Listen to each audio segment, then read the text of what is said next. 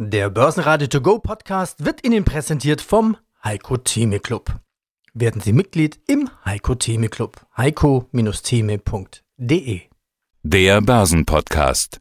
Börsenradio Network AG. Das Börsenradio. Marktbericht. Im Studio Sebastian Leben, Peter Heinrich und Andreas Groß. Außerdem hören Sie Börsenurgestein Heiko Thieme und Vorberater Thomas Timmermann in der Diskussion über Technologieaktien. Vom Börsentag in Dresden Christian Henke von IG zu den typischen Anlegerfehlern. Vermögensverwalter Nikolas Kreuz von Invius dazu, wie man das Depot wetterfest macht. André Wolfsbein von Freedom Finance über Fintechs in Europa. David Hartmann von Fontobel zu Investments in LNG. Zu den Zahlen von Mutares CIO Johannes Laumann. Zu den Zahlen von Ecotel CFO Holger Hommes. Zur Frage, ob virtuelle Hauptversammlungen anlegerfreundlich sind, FACC CFO Alles Starek. Und zu seinem Wikifolio Cyber Security Innovators Wikifolio Trader Dirk Althaus aka Tech Guru. Sie hören Ausschnitte aus Börsenradio-Interviews. Die ausführliche Version der Interviews finden Sie auf börsenradio.de oder in der Börsenradio-App. Die Börsen zeigen nach dem Abverkauf zu Wochenbeginn eine Gegenbewegung. Sind das Schnäppchenjäger oder war das der Turnaround Tuesday? Das bleibt abzuwarten. An den grundsätzlichen Problemen hat sich nichts verändert. Im Ukraine-Krieg hört man vom Einsatz von Überschallraketen und Angriffen auf die Hafenstadt Odessa, was auch ein Problem für den Warenverkehr ist. Bundesaußenministerin Annalena Baerbock war zu Gast in der Ukraine. In China ist weiter Lockdown, die Lieferketten nach wie vor lahmgelegt. All diese Punkte wurden von den Anlegern aber ausgeblendet und es wurde fleißig gekauft. DAX-Schluss 13.534 Punkte plus 1,2 Prozent, wobei zwischenzeitlich sogar die 13.700 überschritten wurde. Nachdem die Erholungsrallye von Montag an der Wall Street nicht fortgesetzt wurde, gab der DAX auch einige der Gewinne wieder ab. Der ATX in Wien legte plus 0,7% zu auf 3027 Punkte. Stärkste Gewinner im DAX war Bayer mit plus 5,4% nach guten Zahlen. BASF und die Deutsche Post legten jeweils 3% zu. Verlierer im DAX waren Fresenius mit minus 2,3%, MTU mit minus 2,7% und Schlusslicht Porsche mit minus 3%. Heiko Thieme, globaler Anlagestratege. Ich begrüße Thomas Timmermann. Grüße Sie. Hallo. Hallo, ich grüße euch. Darf ich da gleich, und damit wird wahrscheinlich die Clubfrage eines Mitgliedes gleich beantwortet. Wir haben eine klare Base, darüber haben wir gesprochen. Wie ist das mit Tech-Werten? Das stellt, diese Frage stellt Herr Friedrich aus Leipzig. Name darf genannt werden. Den habe ich auch in Dresden getroffen. Und er schreibt jetzt noch Clubfrage. Ja, Tesla verliert 10%, Amazon, Apple unter Druck. Ist das der Anfang vom Ende der Tech-Aktien? Herr Timmermann, Herr Thieme? Erstmal der ja, Thomas. Ja. ja. also rein aus technischer Sicht. Die Fangaktien zum Beispiel haben eine sehr schöne Korrektur jetzt gemacht, aber die ist auch noch nicht beendet. Und wir hatten ja schon über den, den Nasdaq gesprochen. Der Nasdaq sieht technisch einfach grausam aus. Best Case haben wir jetzt eine überverkaufte Lage, wo wir mal wieder eine Erholungsrallye kriegen. Es ist überhaupt keine Bodenbildung zu sehen und man muss einfach davon ausgehen, dass es weitergeht. Das heißt nicht, dass man nichts als langfristorientierter Anleger, der noch ein Reservoir in seinem Risikopuffer hat, langsam Positionen aufbauen kann. Aber hier ist keine Bodenbildung zu sehen. Bestenfalls kriegen wir eine Stabilisierung auf diesem Niveau. Wir dürfen auch nicht vergessen, welche Performance die Tech-Aktien in den letzten zwei Jahren äh, abgeliefert haben. Die Tech-Aktien haben ja alles angeführt. Die Tech-Aktien hatten am Ende das, ein Riesengewicht auch im S&P 500. Die ganze Stärke der amerikanischen Börse war vorwiegend von den Tech-Aktien getragen. Und diese Überbewertung quasi wird, wie der Heiko, wie du es schon gesagt hast, Heiko gerade jetzt rausgenommen. Ja. Und ähm, ich bin auch ganz beim Heiko, dass also rein technisch, äh, um es auf den Punkt zu sehen, ist hier keine Bodenbildung oder unmittelbare Trendwende zu sehen. Und das heißt, es wird spannend für unsere Clubmitglieder, auch für uns natürlich, die wir jede Woche das diskutieren, das ist seit über sechs Jahren, sich immer wieder mit der Neustrukturierung des Marktes, immer wieder der Herausforderung auseinanderzusetzen und immer nach dem Adenauerschen Prinzip sagen, mein Geschwätz von gestern interessiert mich nicht, ich muss mich auf das Heute fokussieren. Und ich, um auf dem Clubmitglied gleich zu sagen, unserem Leipziger, ich bin ja in Leipzig geboren vor 78 Jahren, ich war, grüße ihn besonders. Die Sache sieht doch, Deckwerte haben natürlich ihren Bestand. Sie werden die gesamte Welt entscheidend beeinflussen, auch in diesem Jahrzehnt und im Jahrzehnt danach. Denn ohne Tech kommen wir gar nicht aus. Nur ist immer die Preisfrage. Und nur mal um pauschal zu sagen, ein KGV von 25 wäre für mich eine relativ gute Bewertung für einen Tech-Wert, nicht wahr? Aber eine Bewertung von 35, 40, 50, 60 oder über 100 ist wahnsinnig, wenn wir auf die Tesla-Aktie kommen. Da sind wir noch im dreistelligen Bereich oder im hohen zweistelligen Bereich. Trotz aller guten Nachrichten sage ich nein. Und ich bringe es mal auf den Punkt. Eine, wenn ich heute vergleiche, eine BioNTech, nicht wahr, eine Tesla, würde mich eine BioNTech mehr interessieren. Das ist KGV bei 3. Nicht wahr, die hat eine Dividende von äh, knapp 2 Prozent und sie hat Produkte, die man griffig anfassen kann, die auch in der Zukunft noch eine Bedeutung haben. Und die Aktie ist über 70 Prozent gefallen von dem Höchstpunkt. In anderen Worten, wenn die Tesla 70 Prozent vom Höchststand gefallen ist, dann gucke ich sie auch mir an. Nur ich bin zurzeit eher, um mal ganz konkret zu werden, bei BioNTech, ob ich jetzt 120 zahle, 135 spielt jetzt nicht die Rolle. Aber das sind also die extremen Seiten. Und dazwischen gibt es natürlich viele, viele Werte, ob ich jetzt in Deutschland. Mehr dazu gibt's im Heiko Thieme Club. heiko-thieme.club ja, guten Tag, meine Damen und Herren. Mein Name ist Christian Henke. Ich bin Senior Market Analyst bei IG Europe in Frankfurt. Gehen wir doch mal auf Anlagestrategien ein. Was sind denn typische Fehler, Sachen, die ein Anleger falsch machen kann? Ich nehme jetzt einfach meine Börsenweisheit, die jeder kennt. Gewinne begrenzen, Verluste laufen lassen. Das ist natürlich totaler Unsinn. Aber das machen die meisten Trader. Als Beispiel muss man sagen, ich kaufe eine Aktie, die Aktie steigt um 10 Prozent. Ich bin überglücklich. Ich rechne mir schon mental aus, was kann ich mit dem Kursgewinn machen. Ja, der nächste Urlaub steht bevor. Das Wetter wird schöner, das hast du ja schon erwähnt. Wir haben äh, jetzt in Dresden haben wir schon über 20 Grad. Das heißt also, der Anleger neigt dazu, bei einem Gewinn diesen sehr schnell zu realisieren. Ist ja daran im Grunde ja nichts auszusetzen. Aber kurz nach dieser Aktie kauft er wieder einen Wert, der plötzlich 15 oder 20 Prozent im Verlust ist macht nichts. Denkt sich der Anleger, der Markt dreht, die Aktie wird noch die Gewinnschwelle ja, sehen und da kommt natürlich auch der Spruch, naja, da komme ich mit dem blauen Auge noch raus.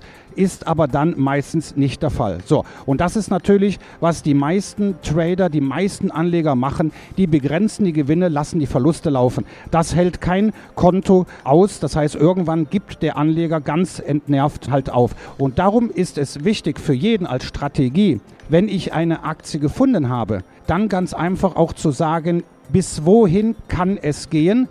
Also idealerweise schon vor dem Kauf definieren, oder? Im Grunde kurz vorher, beziehungsweise in dem Moment, wo ich die Aktie kaufe, muss ich wissen, welches Risiko bin ich bereit zu tragen. Das heißt beispielsweise mit einem sogenannten Trailing Stop. Das heißt also, ich kaufe eine Aktie XY zu 100 Euro. Ich sage, okay, ich bin bereit, höchstens 10% Verlust zu realisieren. Das heißt, ich lege meinen Stop bei 90 Euro. Jetzt steigt die Aktie aber. Die Aktie steigt auf ein neues Hoch. Und dann von diesem neuen Hoch, ich nehme immer dann auf Schlusskursbasis, ziehe ich wieder 10% ab. Das heißt also, der Stop ist nicht mehr 90, sondern darüber. Und so mache ich das immer. Und irgendwann, Peter, kommt der Tag, es kommt eine Korrektur und ja, letztendlich der Schlusskurs liegt über diesen nachgezogenen Stop, den Trailing Stop, wie es so auf Neudeutsch heißt. Und ich kann beruhigt die Aktie mit Gewinn verkaufen. Weil das ist ja auch eine psychologische Sache. Ja, das heißt also, wenn ich weiß, ein Wert ist im Plus, der Trading Stop liegt über meinem Einstandspreis und entfernt sich davon, weiß ich doch, egal was passiert, außer vielleicht ein Flash Crash, was wir zuletzt gesehen haben, ich werde ausgestoppt, aber im Gewinn. Das ist wirklich sowas von nervschonend und tut einem Anleger wirklich richtig gut. Mein Name ist Niklas Kreuz. Ich bin der Chief Investment Officer von Invios, dem Institut für Vermögenssicherung und Asset Management. Okay, Sie sagten es, krisenfest zu machen, das Depot. Wie macht ein Fondsmanager sein Depot krisenfest? Ja, also wir haben faktisch, was für mich auch eine, eigentlich eine sehr ungewöhnliche Situation ist. Ich habe das in meinen 36 Jahren Kapitalmarkterfahrung bisher nur zweimal gehabt. Ich habe eine Cashquote von über 70 Prozent, 71 Prozent. Jetzt oder schon Aktuell. vor dem Krieg oder Wir danach, haben oder? am, am ersten Tag des Krieges, keiner hatte das ja auf dem Zettel, wie Sie es ja auch richtig konstatierten, niemand hat damit gerechnet, das war eigentlich nur ein Manöver an irgendeiner Grenze. Als er eingestiegen ist, sind wir raus und zwar massiv. Wir haben diese Cash-Quote. Also noch mit Gewinnen raus? Ja, natürlich. Ja, ja. Wir, wenn, Sie in Covid-Phase äh, im Februar rechtzeitig rausfahren, dann können Sie sich die Charts auch bei unseren Basisstrategien anschauen, auch bei unserem äh, Invios Vermögensbildungsfonds. Der hat in den letzten drei Jahren 4,46 Prozent maximal verloren. Zu jedem Zeitpunkt, wenn Sie irgendwo eingestiegen wären, maximal 4,46 und eine Netto-Rendite, netto Nachkosten von 25 Prozent in den letzten drei Krisenjahren. Da braucht man sich nicht groß zu überlegen, ob da noch Gewinne drauf waren. Da sind überall Gewinne drauf gewesen. Und es ist ja auch nur eine temporäre Strategie. Wir wollen das nicht. Aber wir sehen momentan nicht den Sell-Off, den man auch gut nochmal hatchen kann. Wir sehen momentan eine sehr volatile Seitwärtsbewegung mit einer Entwicklung mit fallenden Hochpunkten, eine Serie von fallenden Hochpunkten an allen Leitbörsen. Wa- Was Und- sind fallende Hochpunkte? Äh, Wenn Sie einen Chart irgendeiner einer, einer Aktie nehmen oder eines Vermögenswertes und Sie machen einen Korridor auf, dann sehen Sie Hochpunkte und wenn die Serie, also wenn Sie die Hochpunkte miteinander verknüpfen, kriegen Sie einen Trend, einen Korridor. Und dieser Korridor der fallenden Hochpunkte und natürlich auch fallenden Tiefpunkte, dieser Trend zeigt gen Süden und das bedeutet eine Bärensituation. Lässt sich jetzt schon absehen, wie lange diese Bärensituation andauern wird? Nein, wir haben alle keine Glaskugel. Und das sagt auch ganz deutlich die Neurofinance, mit dem wir, mit der Systematik, mit der wir arbeiten. Wir arbeiten mit statistischen Mitteln, mit der Stochastik. Wir nehmen Rainbow-Strukturen, also gleitende Durchschnitte, und wir nehmen die Bollinger Bänder, die uns über ein 95er Konfidenzintervall. Und wann? ich langweile schon. Nee, nee, nee, nee ich, ich will das nach. Also, Sie haben jetzt 70% Liquidität. Ja. Wann wissen Sie, dass Sie wieder einsteigen? Ich kriege Signale über unsere Systematik. Wir, wir führen täglich Gespräche in, in unserem Kreise, der Anlagemanager, wo wir feststellen, ist, ist jetzt Zeit, ist es noch nicht. Und wenn die Charttechnik einen Bärenmarkt derzeit prognostiziert, wenn die kurzfristigen gleitenden Durchschnitte unter den langfristigen sind, wenn die langfristigen Durchschnitte die Kurve gen Süden geht, wenn sie einen anderen Drehsinn bekommt, das sind alles Signale, die deutlich zeigen, dass wir noch nicht das Ende der Fahnenstange gesehen haben. Hallöchen, liebe Zuschauer. Wolfsbein mein Name, Head of Sales bei Freedom Finance und heute ausnahmsweise mal sind wir nicht im Studio von Börsenradio zum Börsenfrühstück, sondern treffen uns hier auch live bei den wunderbar aufgebauten Börsenradiostand und ich freue mich auf unser Gespräch mit meinem werten Freund und langjährigen Interviewpartner, den Herrn Heinrich. Grüß dich, Peter. Unser Thema heute, lass uns über Fintech mal unterhalten. Fintech in Europa. Waren denn oder war Corona ein Beschleuniger für Fintechs oder eher eine Bremse? Selbstverständlich war es ähm, wirklich eine, ja, eine beispielslose Beschleunigung. Viele sind zu Hause geblieben, Quarantäne. Auch diese Entwicklung hat äh, Fintech ja, nach vorne gebracht. Ich bin ja vorbereitet. Ha, genau. Habe hier ein paar Statistiken mitgebracht. Trotz der Corona, ja, und trotz diesem Fall auf, äh, also von 11 Prozent im Jahr 2020, haben die Fintech-Unternehmen, unter anderem auch Startups, ja, 8,4 Milliarden Euro einsammeln können. Also das muss man sich mal durch den Kopf gehen lassen. Im Jahr 21 hat der Fintech, also als, Venture Capital, ja, im ersten Halbjahr 10,4 Milliarden Euro eingesammelt. Erstes Quartal war mehr als das ganze Jahr 2019. Also da tut sich was, da regt sich was und es gibt ja auch verschiedene Fintechs-Formen in diesem Sinne. Was ist denn eine Fintech-Form? Also wie würdest du das definieren? Also Fintech-Form, die Definition fällt mir etwas schwer, aber es, ich kann auf jeden Fall Fintech-Arten aufzählen. Also es gibt ja Fintechs, die wie die Revolut Bank beispielsweise, die über die besagte Nu-Bank agieren, die jetzt einfach keine Banken als solche sind, sondern einfach Zahlungssysteme und Apps zur Verfügung stellen, die mit anderen Banken verknüpft sind. Dann gibt es auch Fintech, Fintechs in Form von äh, Buy Now, Pay Later. Da ist ein Unternehmen namens Affirm ziemlich weit vorne. Die Aktien haben natürlich auch gelitten in der letzten Zeit. Allerdings ist das Geschäftsmodell von denen nach wie vor sehr interessant. Aber es ist nicht ein Risikogeschäftsmodell. Gut, jetzt kaufen, später zahlen. Wenn der Druck auf dem Markt da ist, wenn die Preise höher werden, dann werden die Kunden von diesem Fintech natürlich steigen, aber wahrscheinlich genauso dann die Ausfälle, oder? Absolut richtig. Die Zahlungsausfälle werden höchstwahrscheinlich zunehmen. Allerdings, wie man es von Bankensystemen und vom Kreditwesen kennt, die, die weniger Bonität aufweisen, bekommen dann einfach höhere Zinsen aufgedrückt, um das mal so auszudrücken. Ja, Entschuldigung, die Tautologie. Das unternehmerische Risiko muss sich ja lohnen. Lohnt tut sich es, indem man den weniger kreditwürdigen Kundschaft einfach höhere Zinsen anbietet, beziehungsweise ja. auch kürzere Laufzeiten, um die Risiken da vernünftig im Schach zu halten. Ja, hallo, ich bin David Hartmann, ich bin Produktmanager bei der Bank von Tobel Europe AG und dort eben im Vertrieb für Anlagezertifikate für die Märkte Deutschland und Österreich. Also, wir wissen, hohe Nachfrage, Verdreifachung in Brasilien. Ja, der Preis wird steigen. Wie kann ich profitieren? Nämlich ich kaufe einzelne Aktien, die mit, damit zu tun haben, oder ich kaufe mir einen Basket, den von Tobel anbietet. Welche Firmen sind denn da mit dabei? Grundsätzlich sind es 22 Aktien, die sich jetzt im Themengebiet flüssiges Erdgas tummeln, sind einerseits Produzenten von flüssig Erdgas, aber auch Unternehmen, die diese Infrastruktur eben anbieten oder auch die sich mit dem Transport von flüssig Erdgas beschäftigen. 22 Unternehmen. Was ich persönlich wirklich sehr schön finde, ist äh, die Tatsache, wir bieten ja viele von diesen Themenzertifikaten an, die dann häufig aus dem Tech-Bereich sind und dann sind es häufig Silicon Valley-Aktien.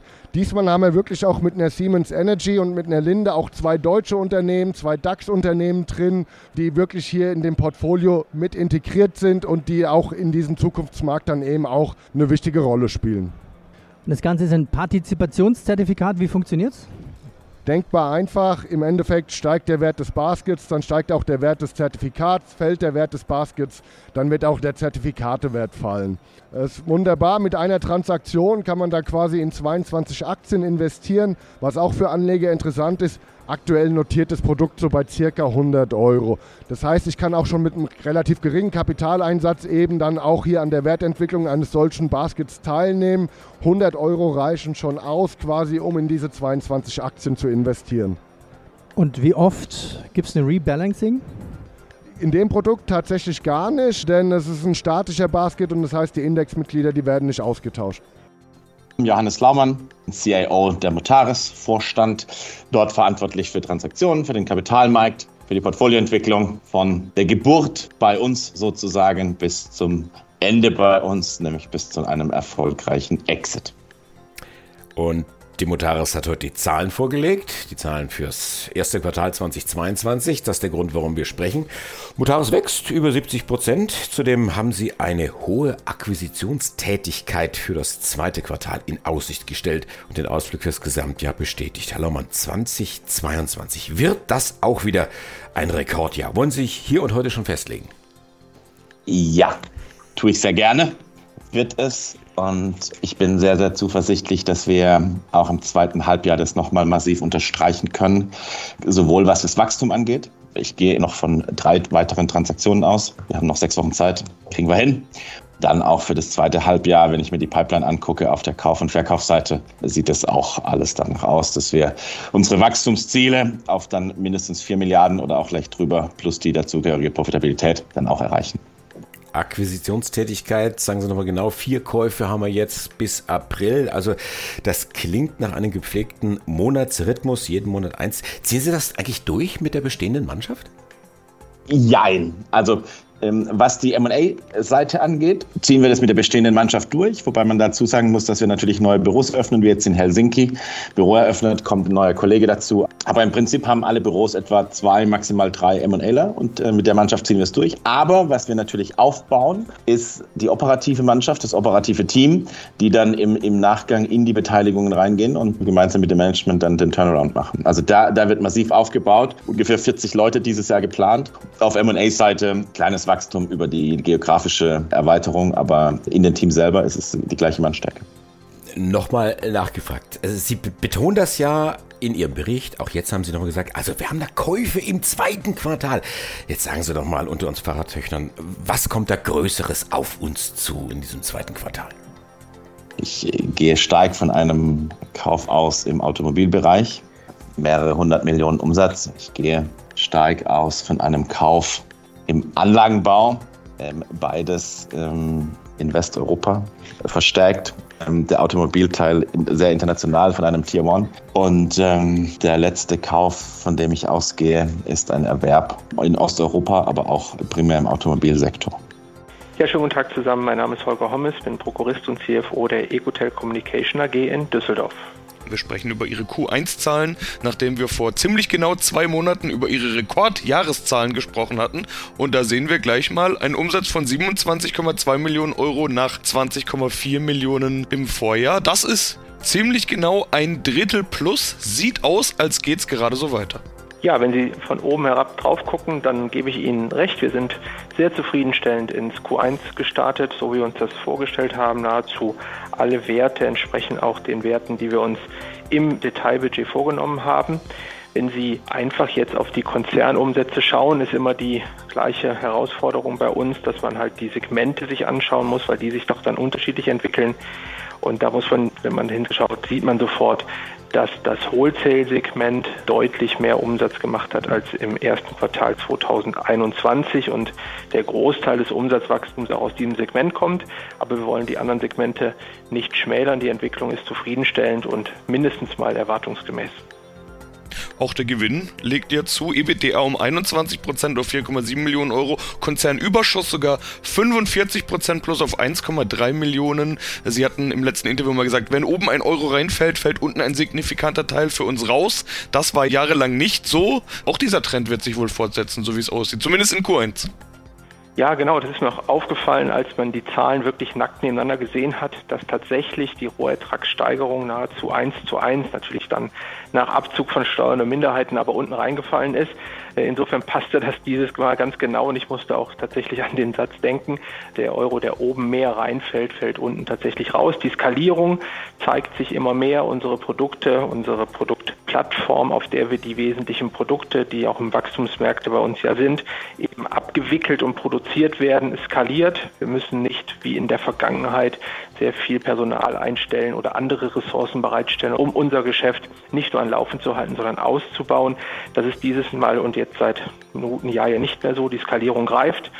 Und deshalb, ja, jeder Euro, der mir reinfällt, fällt unten raus. Ganz genau. Ja, mein Name ist Dirk Althaus und ich bin bei Wikifolio unter dem Namen TechGuru unterwegs. Der Tech-Guru. Und du betreust das Wikifolio Cyber Security Innovators. Investiere nur in Unternehmen oder Branchen, in denen du dich auskennst, sagt man so Land auf, Land ab an der Börse. Bist du denn Spezialist für Cybersicherheit? Ja, genau. Ich bin seit über 15 Jahren in der Cybersicherheit tätig. Ja, mittlerweile jetzt bei meiner dritten Firma tatsächlich angestellt. Und ähm, ja, behaupte mal, dass ich mich da relativ gut auskenne in dem Bereich. Das, das ist dann immer so, wenn man solche Leute wie dich fragt zum Thema Cybersicherheit, die echten Spezialisten, die sagen immer erstmal gar nicht. Nur ganz so, ja, ich mache und dann war es das schon. Komm, erzähl doch mal. Ist, ist das gerade ein, ein Riesenthema? Tatsächlich das meiste, was gerade ähm, passiert, passiert im, im Untergrund. Ja, das kriegt man vielleicht gar nicht als Privatperson mit. Klar, größere Datendiebstähle oder auch, wenn man Infrastruktur lahmgelegt wird, wie jetzt bei den Windkraftanlagen zum Beispiel, da steht dann auch in der Presse. Aber was so tatsächlich passiert, worüber im Dark Web zum Beispiel auch diskutiert wird, was man da an Daten findet, was man kaufen kann, das kriegt man als Privatperson so gar nicht mit. Da habe ich quasi das Privileg, dass ich da entsprechend auch ein Netzwerk habe, mich da auch auskenne und auch so immer wieder Hersteller zu äh, picke oder mir aussuche, die davor entgegen ähm, entsprechend schützen können. Ja, Kaspersky natürlich war jetzt so ein Ding, äh, kann man sich darüber streiten. Da gab es ja die Warnung vom BSI vor der Kaspersky-Lösung. Äh, daraufhin natürlich viele Kunden mussten dann entsprechend switchen oder wollten switchen, die Lösung ersetzen. Klar, das war jetzt ein Sondervorfall, der da passiert ist, nicht alltäglich. Aber klar, das ganze Thema Cybersecurity ist schon lange im Trend. Ich sehe da auch kein Ende auf uns zukommen. Klar, aktuell durch den Ukraine-Krieg hat das Thema nochmal einen anderen Fokus eingenommen. Es ist aber allerdings auch so, dass die Hersteller tatsächlich zwar auf der Gewinnseite vielleicht profitiert haben davon, aber dass die Börsenwerte der Unternehmen trotzdem geschrumpft sind, ja, einfach der aktuellen Phase geschuldet. Daher habe ich auch gerade im Wikifolio vor allen Dingen schon recht frühzeitig angefangen, verschiedene Werte mit einem hohen Kursumsatzverhältnis zum Beispiel abzubauen. Ein Chris Gott aus München, mein Name ist Alex Zarek, ich bin der CFO der FAZC AG und freue mich dabei zu sein und ein paar Fragen zu beantworten. Aktionärsunfreundlich sei das, weil eben nicht so gut Debatten und Diskussionen aufkommen. Auch im Stream kommt natürlich so ein Feeling einer Präsenzveranstaltung nicht auf. Da wird auch im Publikum mal gemurmelt oder sowas. Da hat man auch als Vorstand natürlich ein ganz anderes Feedback als in einem Stream. Die Rede ist von zu großer Distanz zwischen Vorstand und Investoren. Das sind die gängigen Argumente, die man immer hört. Was sagen Sie zu solchen Argumenten? Naja, ich meine, in erster Linie, in erster Linie geht es dabei, das ist hier bei den Investoren, das ist bei einer Hauptversammlung, bei Aktionären oder, oder auch außerhalb. Es geht darum, Informationen rüberzubringen. Das ist ja das Erste. Ja. Jetzt haben wir zwei Jahre Corona hinter uns, zwei Jahre Investorentermine online. Ja. Und ich glaube, wir haben es auch ganz gut mittlerweile gelernt von beiden Seiten, sowohl von denjenigen, die die Informationen rüberbringen, als auch von denjenigen, die die Informationen aufnehmen und verarbeiten, dass wir mit diesem Online-Modus gut umgehen können. Ja. Ist es optimal? Ist es super? Sicherlich persönliche Kontakt haben wir ja schon vorhin gesagt, viel besser. Ja. Aber es ist ein Modus, es ist, ein, äh, das, ist, das ist eine Form, wo ich sage ich mal dem, dem einen, dem Empfänger der Information, eine Frage zulassen kann, wo ich ihm das ermöglichen kann, dass er sozusagen seine Fragen los wird und dass ich ihm Antworten darauf geben kann. Und, und diese Kommunikation können wir in der Basis durch Online-Kommunikation machen. Ist, ist es das Beste? Nein, sicherlich nicht. Man muss sich halt nach vorne dann überlegen, wo wollen wir dann hingehen, wo wollen wir hingehen mit dem Thema Investor Relations, wie wollen wir da die, äh, die Kommunikation pflegen und, und wie wollen wir das mit unseren Aktionen machen. Ja? Und wahrscheinlich, so wie bei vielen Sachen, ist es eine Balance. Das ist eine Balance, ist eine Kombination von, von, von beiden Medien. Ja? Also sich jetzt nur auf hier und heute zu beschränken, wäre aus meiner Sicht wahrscheinlich zu kurz gesprungen. Ja? Wie ich vorhin gesagt habe, hier und heute müssen wir ja noch die noch nicht hundertprozentig abklingende Corona-Situation bedenken. Wenn wir nach 20, äh, 12 Monate, 24 Monate nach vorne schauen und sagen, wie wird dann die Kommunikation zwischen Unternehmen und Investoren sein, wie wird die, äh, die Kommunikation zwischen Unternehmen und Aktionären sein, dann wird es sinnvollerweise eine Mischung von beiden sein. Ja? Irgendwo the best of both worlds, äh, dass man das dass man da, wo, wo wir uns dahin konvergieren lassen sollen. Ja? Börsenradio Network AG Marktbericht Der Börsenradio To Go Podcast wurde Ihnen präsentiert vom Heiko Theme Club. Werden Sie Mitglied im Heiko Theme Club. heiko-theme.de